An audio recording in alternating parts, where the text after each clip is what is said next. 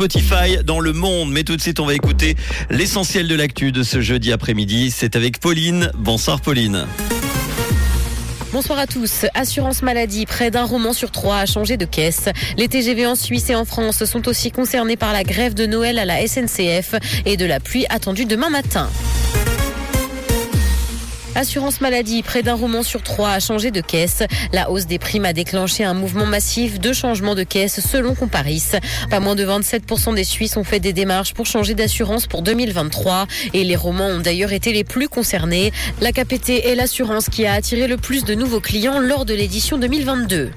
Transport, les TGV entre la Suisse et la France sont aussi concernés par la grève de Noël à la SNCF. 200 000 voyageurs en France cherchaient déjà hier à sauver leur week-end de Noël après la suppression de leur train à cause d'une nouvelle grève des contrôleurs. Les liaisons entre la Suisse et la France seront également perturbées. Les personnes en possession d'un billet seront averties par mail en cas d'annulation de leur train. L'usage d'armes blanches dans les rixes entre jeunes augmente en Suisse.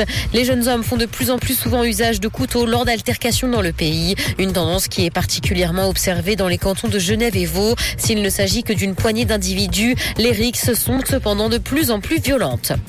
Dans l'actualité internationale, guerre en Ukraine, l'ancien vice-premier ministre russe Dmitri Rogozin a été blessé dans un bombardement et ce alors qu'il se trouvait dans le Donetsk. Selon ses médecins, il va devoir subir une opération après avoir été touché à l'omoplate. Plusieurs autres personnes proches de lui ont également été blessées selon les informations communiquées sur Telegram. Netflix va proposer des séances de sport en partenariat avec Nike et ce dès le 30 décembre. La plateforme de streaming souhaite faire lever ses abonnés de leur canapé. Elle va pour ça leur offrir des séances du programme Nike Training Club. Ces cours de fitness seront divisés en cinq catégories et 30 heures d'exercice seront par ailleurs disponibles.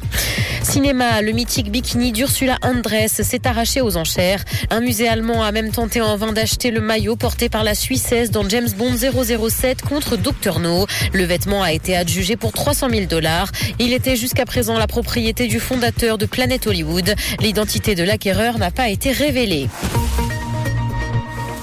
De la pluie est attendue ce soir et il pleuvra encore demain matin. Côté température, le mercure affichera 8 degrés à Nyon et Yverdon, ainsi que 9 à Lausanne et Montreux. Bonne soirée à tous sur Rouge. C'était la météo, c'est Rouge.